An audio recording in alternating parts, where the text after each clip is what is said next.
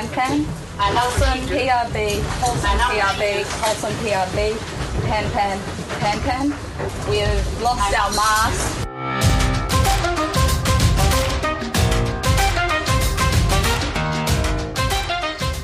Hallo und willkommen zu unserem Sonderformat Ocean Race aktuell des Segelreporter Podcasts. Mit dabei ist wieder Carsten.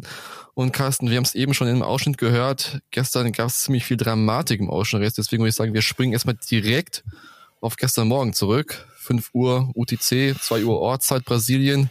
Was ist passiert? Ja, hat uns hier auch irgendwie um, ähm, was sagt man, um kalten Fuß, nee, auf dem falschen Fuß erwischt.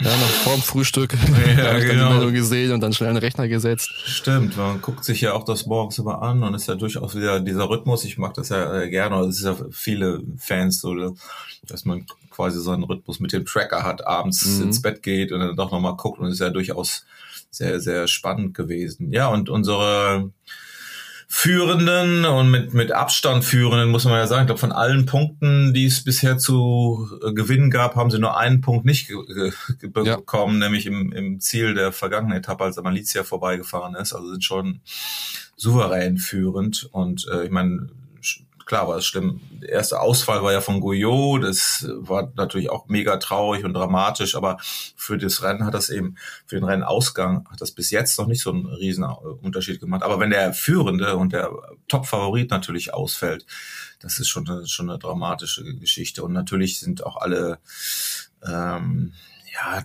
auch die Gegner sind traurig. Ähm, also passiert ist, klar, Mast ist gebrochen halt. Ne? Also das, der Super-GAU ist passiert und wir haben jetzt heute Morgen auch noch die, die Infos, wo sie genau erzählt haben, dass tatsächlich der Rollschäkel, nennt man das Rollschäkel? Auf Wirbel. Wirbel, genau, Wirbel war das, war das Wort. Swivel äh, ist das äh, genannt, wo, wo die J2 äh, Genua, die, das J2 Vorsegel ähm, den Mast hält und oben am Top. Das, äh, dieser äh, Beschlag ist eben wohl gebrochen und klar, da das J2 Vorstach den ganzen Mast vorne hält, sieht man das ja auch im Video. Erst fällt die Fock runter ins Wasser und dann kippt der Mast langsam nach hinten. Und da der Mast dann ähm, quasi über den Aufbau so nach hinten kippt, ähm, ist er dann auch in die Teile gebrochen. Ne? Also mhm. ist ja so ein quasi kleiner Wulst. Äh, die Nachricht war auch, dass Gott sei Dank am Deck keine Struktur beschädigt wurde. Das war für, ja. haben sie natürlich auch sofort gesucht und ja, dann lag der ganze Mist im Wasser und jetzt geht's drum, ähm, wie kommt man wieder zurück. Ne? Genau, das Video ist ein gutes Stichwort. Also das kam ja gestern Abend online, so gegen fünf, meine ich ungefähr, mhm. halb sechs.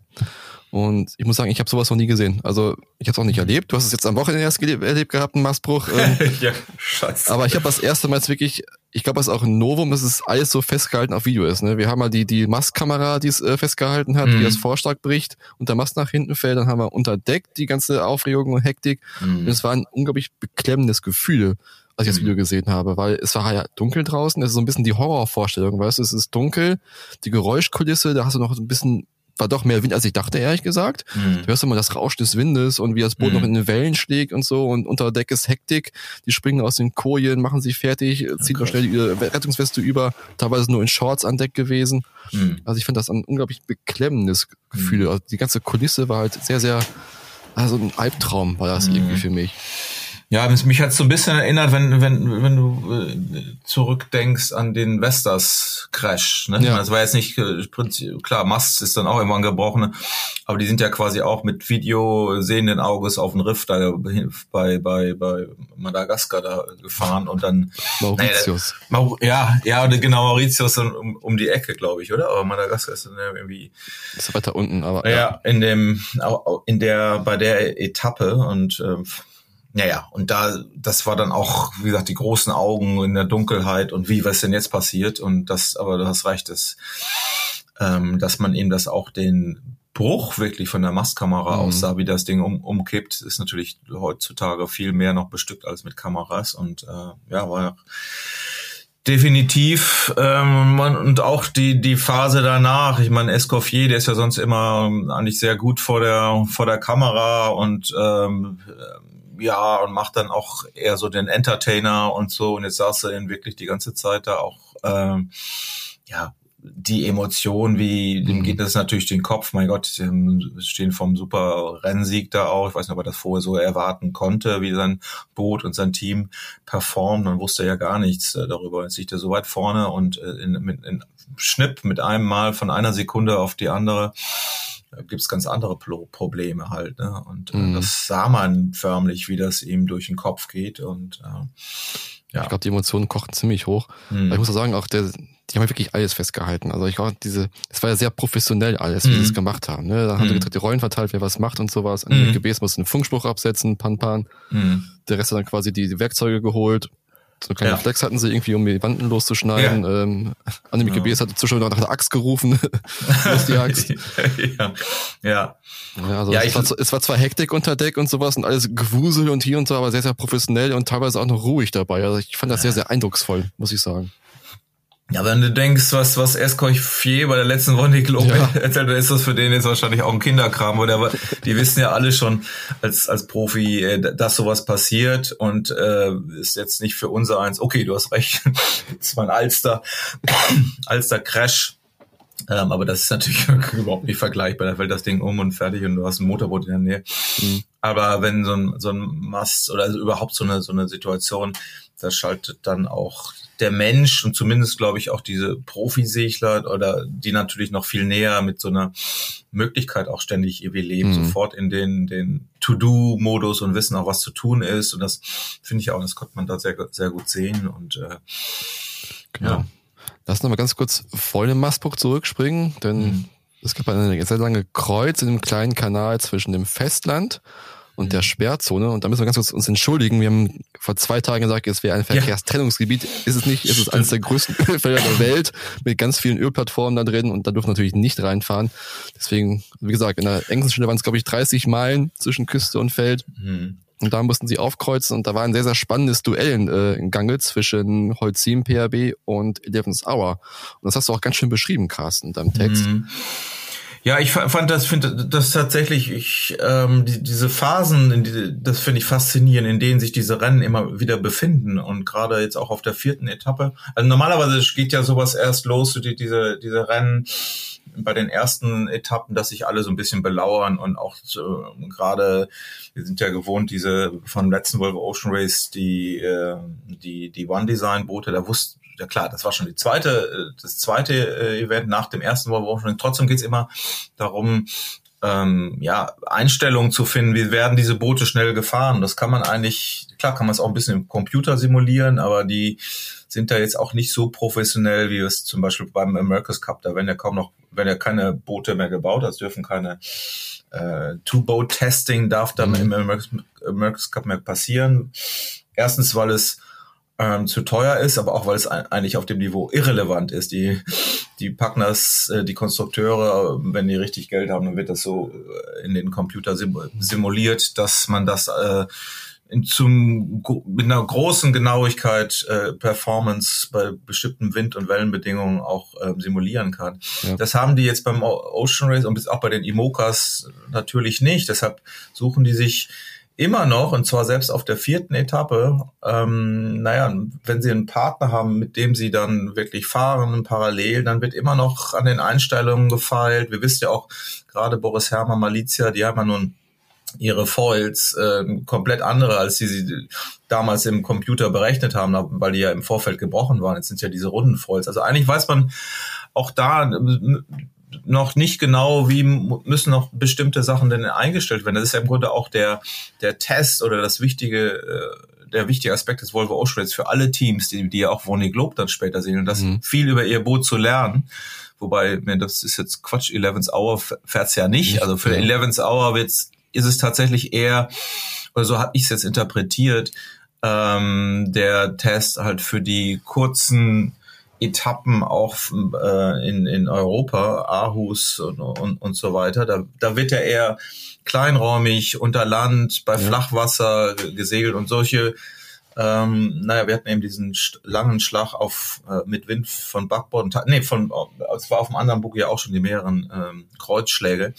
Und da hat mich eben gewundert, Holkim ist, ist gewendet und Eleven's Hour wendet direkt hinterher, also quasi ins Kielwasser. Also die fahren eigentlich, normalerweise würde man sagen, die anderen sind jetzt ein bisschen schneller, dann fährt man einen anderen Schlag. Weißt mhm. du, dann suchst du dir einen Linksdreher, wenn der andere da auf dem Rechtsdreher ist und bei diesem Kreuz da Optionen waren dabei, was, was anderes zu machen. Aber sie sind tatsächlich ins Kielwasser gewendet teilweise, also mehrfach.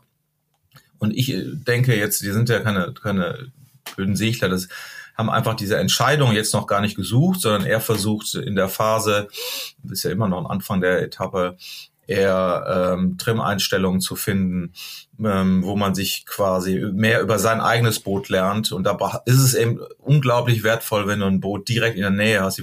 Man hat ja die Bilder gesehen, auch Drohnenbilder, ähm, wie eng die zusammen gefahren sind. Dann kann mhm. man natürlich, wenn man sich im gleichen Windfeld befindet, dann kann man im Grunde auch was über sein Boot lernen. Und äh, ja, und das war die Phase. Aber man musste auch sagen, Eleven's Hour war in dem Moment klar langsamer. Kurz bevor dem, am Anfang war es gleich und kurz vor dem Mastbruch hatte sich äh, Holkim ja wirklich so weit abgesetzt, ähm, dass sie eigentlich schon nicht mehr in dem Range waren und ja. äh, gezeigt, dass sie eigentlich äh, bei diesen Bedingungen hoch am Wind einfach mehr Höhe fahren. Das war jetzt im Grunde der Punkt. Genau. Ja, dann kam der Mastbruch, dann war es das aus. Für Holzim auf der Etappe wahrscheinlich, müssen wir jetzt sagen. Ja. Welche Optionen haben die Schweizer Franzosen denn jetzt noch? Hm. Also so wie ich es jetzt äh, gelesen habe, heute Morgen auch, ähm, wollen die wohl zurück nach Rio de Janeiro. Was sind, glaube ich, 48 Stunden Range. Ne? Genau, sind 130 Meilen ungefähr. Mhm. Und, und das ist auch der Punkt. Es gibt, gab wohl äh, Häfen, die quasi wohl auch näher sind, aber die Frage ist jetzt, wo kriegt man ähm, die Logistik hin. Äh, Rio scheint der beste Hafen zu sein und außerdem liegt er vor dem Wind. Das heißt, sie können einen Jury-Rig äh, riggen mit an ihren Auslegern, die ja noch bestehen, vielleicht mit einem mhm. Großbaum und ihre Segel, die sie noch haben, ihre J3 und noch ein anderes äh, wurde genannt, was sie dann quasi aufspannen können, wie Plattformwind dann darunter zu fahren. Ja. Und ähm, ja, und jetzt beginnt das Rennen gegen die Zeit. Also die, die erste Idee ist wohl, äh, einen Mast nach Rio zu bringen von Lorient, wo der Ersatzmast ist, der Klasse. Also wir müssen sagen, es gibt halt einen Ersatzmast, mhm. der ist vorrätig. Mhm. Und der kann dann quasi dann an die Teams an das Team verschickt werden, äh, transportiert werden, das es gerade benötigt. Genau, dem, dem kommt zugute, dass äh, seit 2014 die Imokas äh, One Design Masten fahren müssen genauso wie mhm. auch die Kiele, die ja früher alle abgebrochen sind oder viele abgebrochen ja. sind, nachdem wir da rumgebastelt haben und, und äh, naja, dann natürlich auch ans, ans äh, Materialminimum gegangen sind und das hat dann zu zahlreichen Ausfällen geführt, genauso wie beim Rig, da gab es ja dann welche mit klassischem ähm, äh, Wandensystem, dann eben diese Outrigger haben sich durchgesetzt und aber eher auch jetzt von den von den Regeln her, das, das muss alles gleich sein. Mhm. Und das hat sich für die Klasse im Grunde auch gelohnt, weil gerade für so einen Fall problematisch ist, dass äh, ja doch dann wegen auch wegen der Corona-Krise, Lieferketten-Schwierigkeiten und den vielen Neubauten eben in der Emoka-Klasse weniger Massen zur Verfügung sind. Aber einen gibt's eben, der ist in Lorient und ähm, ja, der muss jetzt dahin kommen nach Brasilien. Ja, wahrscheinlich, also ich denke mal, Fracht auf dem Schiff äh, schaltet aus, das dauert zu lange. Mhm. Also wahrscheinlich mit, mit, dem Flieger irgendwie, da gibt es jetzt ein paar Frachtmaschinen, die es machen könnten. Mhm. Und dann ist halt die große Frage, äh, schaffen sie es halt auch diesen Mast zu stellen, wie ins Rennen einzusteigen und nach mhm. Newport zu segeln oder sagen sie halt, sie segeln aus der Konkurrenz nach Newport. Oder sie packen das Schiff auf den Frachter und fahren mit dem Frachter nach Newport. Was mhm. meinst du? Ja, weiß ich, und das, das es geht da wahrscheinlich um, um Stunden oder so, wo die, mhm. die Logistiker das, das ausrechnen. Ne? Also ich habe eine Option ist wohl auch, wie du sagst, genau, Frachter nach Newport und dann der Mast äh, geht dann auch eben auf direkten Weg nach Newport, dass es da dann alles zusammenbauen. Also ähm, was ist der Idealfall fürs Team wäre wohl ähm, tatsächlich, die, es, es befindet sich ja sogar noch im Rennen. Ähm, genau, also die, die Regeln sagen halt, mhm. du kannst halt irgendwie ausscheiden, du kannst halt einen Break machen, mhm. pausieren, mhm. suspenden und dann kannst du reparieren, musst aber mindestens glaube 24 Stunden musst du quasi äh, im Hafen bleiben oder quasi aus, äh, außer Mhm. Wertung sein. Und dann kannst du wieder einsteigen. Du musst aber quasi das Rennen wieder an dem Punkt aufnehmen, wo du es ähm, beendet hast, du abgebrochen hast. An der GPS-Position, genau. genau, da ja musst du sehen. wieder hin. Das Mhm. hatten wir gehabt bei, bei Kapstadt, als 11th Hour und auch Biotherm ähm, Stimmt. unterbrochen haben. Die mussten auch wieder an den Punkt zurücksegeln Hm. Oder zurückfahren und da wieder einsteigen ins Rennen, das Rennen wieder aufnehmen und das müsste halt irgendwie Biotherm, ach Biotherm sage ich schon, äh, Mhm. Holcim eben auch machen. Mhm. Aber wie gesagt, äh, die Zeit rennt. Ähm, Am 21. Mai startet schon die nächste Etappe in Newport Richtung Aarhus. Hm. Und das ist ja die Etappe, worum es wirklich geht. Also im Prinzip jetzt natürlich kann Punkte retten, wäre noch schön für, für Holcim PRB. Ja, das muss man Newport. sagen eben, ne? Genau. Der Vorteil dieses Ding wäre, dass sie einen Punkt dann dafür noch sogar bekämen Genau, für ich, dieses Rennen. ja, aber ich denke mal, das ist ja wirklich der Haupt. Das wäre schön, also es ist nice to have. Ja. Aber ich glaube, der Fokus liegt wirklich halt rechtzeitig in Newport zu sein Ja. äh, am 20. Mai, am 20. Mai, um halt die Etappe nach Aarhus zu bestreiten, Mhm. weil da gibt es nämlich dann doppelte Punkte in Aarhus. Ja. Also nicht fünf Punkte für den Sieger, sondern zehn Punkte für den Sieger und das könnte für Holcim PRB ja schon eigentlich der, Sieg sein.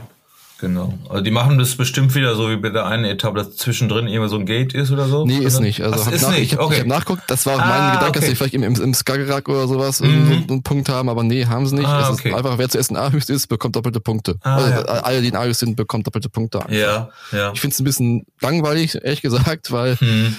das, das Charmante an diesem Gate im, im Southern Ocean war ja, dass es irgendwie nochmal neue Mhm. Spielchen gab, so ein bisschen. Das was halt nicht in Aarhus, aber gut. Naja, ist eine Atlantik-Etappe, ne, genau. Und insofern, da werden, werden sie sich schon alle irgendwie bemühen und die ist halt ein bisschen kürzer als die vorherige Mammut-Etappe. Ja. Äh, das, das stimmt schon so. Und wenn du so, das Problem bei einem Gate in, in der Mitte wäre ja auch, dass die Teams weniger Optionen haben. Du musst ja dann durch dieses Gate und kannst eben nicht dann eben diesen Extremstau oder auf eine andere Seite machen halt, ne. Also das ist dann auch manchmal ein bisschen langweiliger, weil dann alle durch das Gate gequetscht werden und dann der, der vorne liegt, oder die, die hinteren haben keine Option mehr zum Angreifen. Aber, aber das stimmt. Das ist, glaube ich, das muss, hätte ich jetzt auch nicht gedacht. Äh, Aber was eben bleibt, ist der Fakt, dass das doppelte Punkte da gibt. Und wenn Holkim dieses, äh, diese Etappe nicht fährt, oder zu, das ist ja der Plan B, C, würde ich mal sagen, ähm, dass sie dann wieder erst in Aarhus ein, eingreifen, Mhm. dann ist das Ding im Grunde verloren. Ne? Also bei Ja. fünf Booten ähm, denke denk ich mal, ich habe es jetzt nicht ausgerechnet, äh, aber es, es ist bestimmt noch eine theoretische Möglichkeit da, das trotzdem zu gewinnen. Aber äh, da muss dann eben schon viel passieren und, und im Endeffekt äh, kann es das nicht sein. Ne? Ich müsste auch nochmal nachgucken. Ich glaube mich fast ehrlich Ich gesagt nicht. Ne? Wenn sie dann, dann geht's nach ne? Den Haag, sind es fünf Punkte, dann Den Mhm. Haag, Genua sind auch nochmal fünf Punkte, sind maximal zehn Punkte, können sie holen. Wenn sie da schon wieder zehn Punkte verlieren oder jetzt 15 Punkte verlieren, ist es, glaube ich, gegessen. Stimmt, stimmt. Ja, ja, ja. Kommen ja eigentlich relativ einfach. So viele Etappen sind es ja einfach gar nicht mehr wie, Ja. wie damals beim letzten Ocean Race. Nee, dann in, insofern ist das das Rennen nach, nach Newport, ne? Und dann, ähm, naja, man muss jetzt auch sagen, so, so blöd das ist, für, wenn die das schaffen sollten, äh, und sagen wir mal eben auch ohne diesen einen Punkt, oder ist irgendwie noch rechtzeitig nach Newport, dann, dann hätten sie 19 Punkte, würden immer noch vorne liegen, wenn Mhm. äh, 11th Hour jetzt gewinnt, was überhaupt nicht klar ist, weil es ist äh, aber im Moment liegen sie halt vorne, dann hätten die 18 Punkte, also ein Punkt weniger und äh, Malizia hätte auch 18 Punkte. Ähm, beziehungsweise wenn Malizia jetzt gewinnt, dann hätten sie 19. Also das ist so, so eng dann zusammen, was natürlich mega spannend wäre. Also Mhm. insofern vielleicht für Zuschauer, wir hoffen drauf. Gott sei Dank ist ja auch keiner zu Schaden gekommen, wenn das jetzt alles so irgendwie hinhaut. Ja. Ich finde es ja auch mega, ähm, naja, ich, ich weiß nicht, ob man das so hervortun kann, aber na, natürlich äh, alle Gegner ähm, helfen ja quasi dabei. Ne? Auch Boris äh, ist ja nun von Logistikunternehmen gesponsert, Ja. die, die helfen all dabei. Und klar, er könnte ja sagen, oh, toll, dann gewinnen wir. Das ist aber äh, Quatsch und das macht man unter Segler nicht, besonders nicht, wenn es auch nur fünf Boote da sind, dann ist es selbstverständlich. Also das, das, der ganze Wert des Rennens hängt ja im Grunde auch daran, dass Holcim irgendwie dabei bleibt. Da will man Ja. jetzt auch nicht äh, ohne Konkurrenz ins Ziel fahren. Das ist eigentlich, nimmt das was auch von dem Wert des Sieges. Ja, Hm. genau. Deswegen springen wir jetzt nochmal zum aktuellen Mhm. Stand im Ausschuss. Also jetzt noch vier Boote aktuell im Rennen und alle relativ nah beieinander, Carsten. Also Ja, krass, die Nachricht der äh, Nacht vielleicht oder der des vergangenen Tages ist ja eigentlich, dass dass Guyot wieder zurückgekommen ist. Also da die, da musste man schon sagen, das ist ja eigentlich fast ja, ich will nicht sagen enttäuschend. Wir wissen alle, das ist das ähm, älteste Schiff ne? und mhm. ist auch potenziell nicht das schnellste, wissen wir auch alle, wobei man denken würde, wenn es dann ähm, gegen die anderen mithalten kann, dann auf dem Kreuzkurs oder eben beim tiefen Formenkurs, wo es eben nicht ums reine schnelle Vollen geht. Da sind die schnellen Boote haben sie zuletzt Stärken gezeigt. Das ist auch schwer eben. Insofern hätte ich jetzt am Anfang schon gedacht, gehofft bei dieser langen Kreuz, dass sie da irgendwie dranbleiben können. Mhm. Ähm, das war aber nicht der Fall. Lang schon bis zu 40 Meilen zurück. Klar, wir sind auch einmal da doof in, oder unglücklich in, in eine Flaute gefahren oder mit den Wolken. Das war ja dann mal vor ein paar Tagen das, das große Spiel. Ne? Aber jetzt sind sie pff, krass wirklich angefahren. Sie waren auch, äh, was habe ich gerade nochmal den den Speed, zuletzt haben sie auch den, also es war tatsächlich eher eine, eine Speed und ähm, Höhenfrage. Mhm. Ähm, wo sie wirklich ja bis auf zehn Meilen jetzt knapp wieder rangefahren sind und alle vier ähm, ja in engsten auf engstem Raum zusammen sehen. Zehn Meilen ist ja nichts. Ne? Genau, also segeln immer noch hoch am Wind, muss man sagen. Mhm. Elevens aber führt mit knapp fünf Meilen vor Malizia und dahinter kommen dann Biotherm und Goyot ziemlich gleich auf von den Abständen her. Ich glaube, beide haben ungefähr zehn Meilen Rückstand mhm. auf Eleven's Hour laut dem Tracker. Ja, das wird noch spannend. Was wird denn jetzt äh, am Wochenende passieren, Carsten? Also ich habe in den Wetterbericht mal geguckt. Also sie müssen jetzt da über den Äquator rüber. Hm. Nächster Punkt ist quasi so großer Wegepunkt ist Recife an der Ostspitze von Brasilien. Es kommen auch keine Ölfelder mehr, also keine Sperrzonen mehr bis dahin. Hm. Sie können jetzt ein bisschen frei agieren. Aber das sieht laut Wetterbericht so ein bisschen nach äh, Bleier Flaute aus. Ja, ich hatte erst gedacht, oder normalerweise ist es ja auch so, dass diese Doldrums die sind ja in der Mitte des Äquators da eher ein bisschen, also verstärkt und, und dann, wenn sie quasi auf dem vorherigen Weg dann runterfahren, also oder auch Richtung Kapstadt, dann müssen, suchen sie sich da irgendwo einen Weg, weil es der kürzeste Weg. Jetzt der Weg nach, nach Newport, die Küste entlang, ist der, führt der wirklich genau ganz, ganz nah im, im äh, an der an, Brasil, an der brasilianischen Küste vorbei und da sind die Doldrums normalerweise nicht so ausgeprägt. Da kommt dann der, der stabile Wind, aber die aktuelle Lage, ich weiß nicht, ob sich das noch ändert, aber da steht ein, riesiges, steht ein riesiges Flautenfeld davor.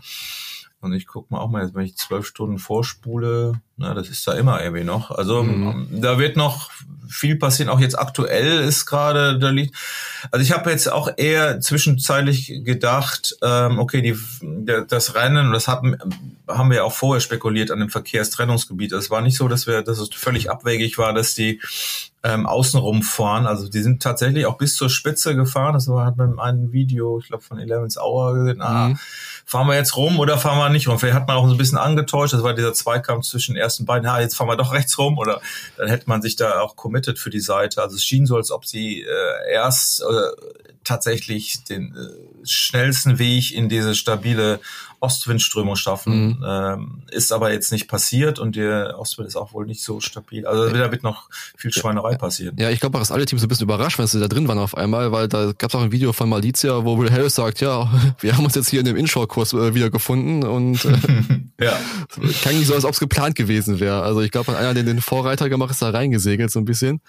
Ja, wobei, genau, das, das ist das eine, aber es ist die, da, bei so drehendem Wind ändern sich auch ständig die Routenoptionen, ne? mhm. ne? wenn sie dieses Ding dann da rein haben. Ich habe übrigens gelesen, es gibt, drei verschiedene ähm, Sperrgebiete. Es gibt wohl auch ein Sperrgebiet, wo und einfach wegen wegen der Wale oder weil die da äh, umfahren wegen ähm, wegen ähm, der Tierwelt, ähm, mhm. wo auch immer das jetzt ist, ob das jetzt jetzt ist und das andere ist ja eben genau auch klar mit mit Ölplattformen, wobei sie sind ja jetzt auch durchgefahren da teilweise. Ich, bei den, ich habe nur eben das letzte Video von ähm, Guyot gesehen, wo sie da ähm, sagte, ja, das sieht ja schrecklich aus, 30 Plattformen da um mhm. uns herum oder so, und dann ein riesen krasser Verkehr.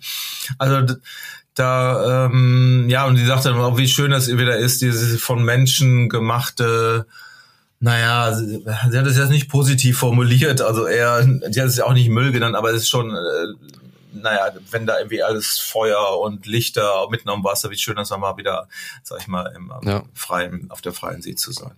Wir überziehen gerade so ein bisschen, deswegen noch ganz kurz oh ja. zum Schluss eine letzte Frage. Ja. Wir haben gesagt, aggressives, nächste Wegepunkt so, der Kurs, der direkte Kurs führt sehr, sehr eng an der Küste vorbei. Aber wir haben schon gesagt, es kann Mhm. auch sein, dass die woanders hinsegeln. Also kann natürlich sein, dass das Feld sich da irgendwie aufsplittet und die Mhm. einen sagen, okay, wir segeln wieder nach Osten raus und gucken, dass wir da besseren Passatwind er erwischen oder so und besser durch die Doldrums durchkommen.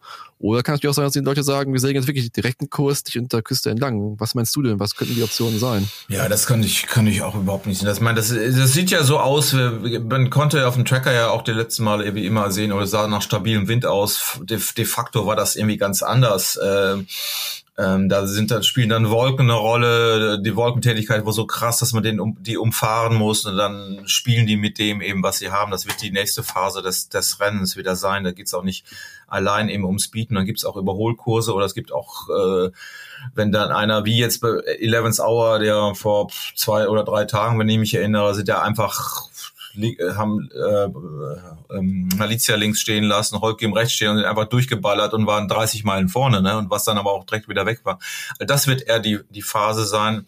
Ich glaube, das kann man jetzt nicht äh, vorhersagen, ähm, wie jetzt der schnellste Weg äh, sein wird. Die spielen wieder mit dem, was sie tatsächlich im kleinräumigen Bereich haben.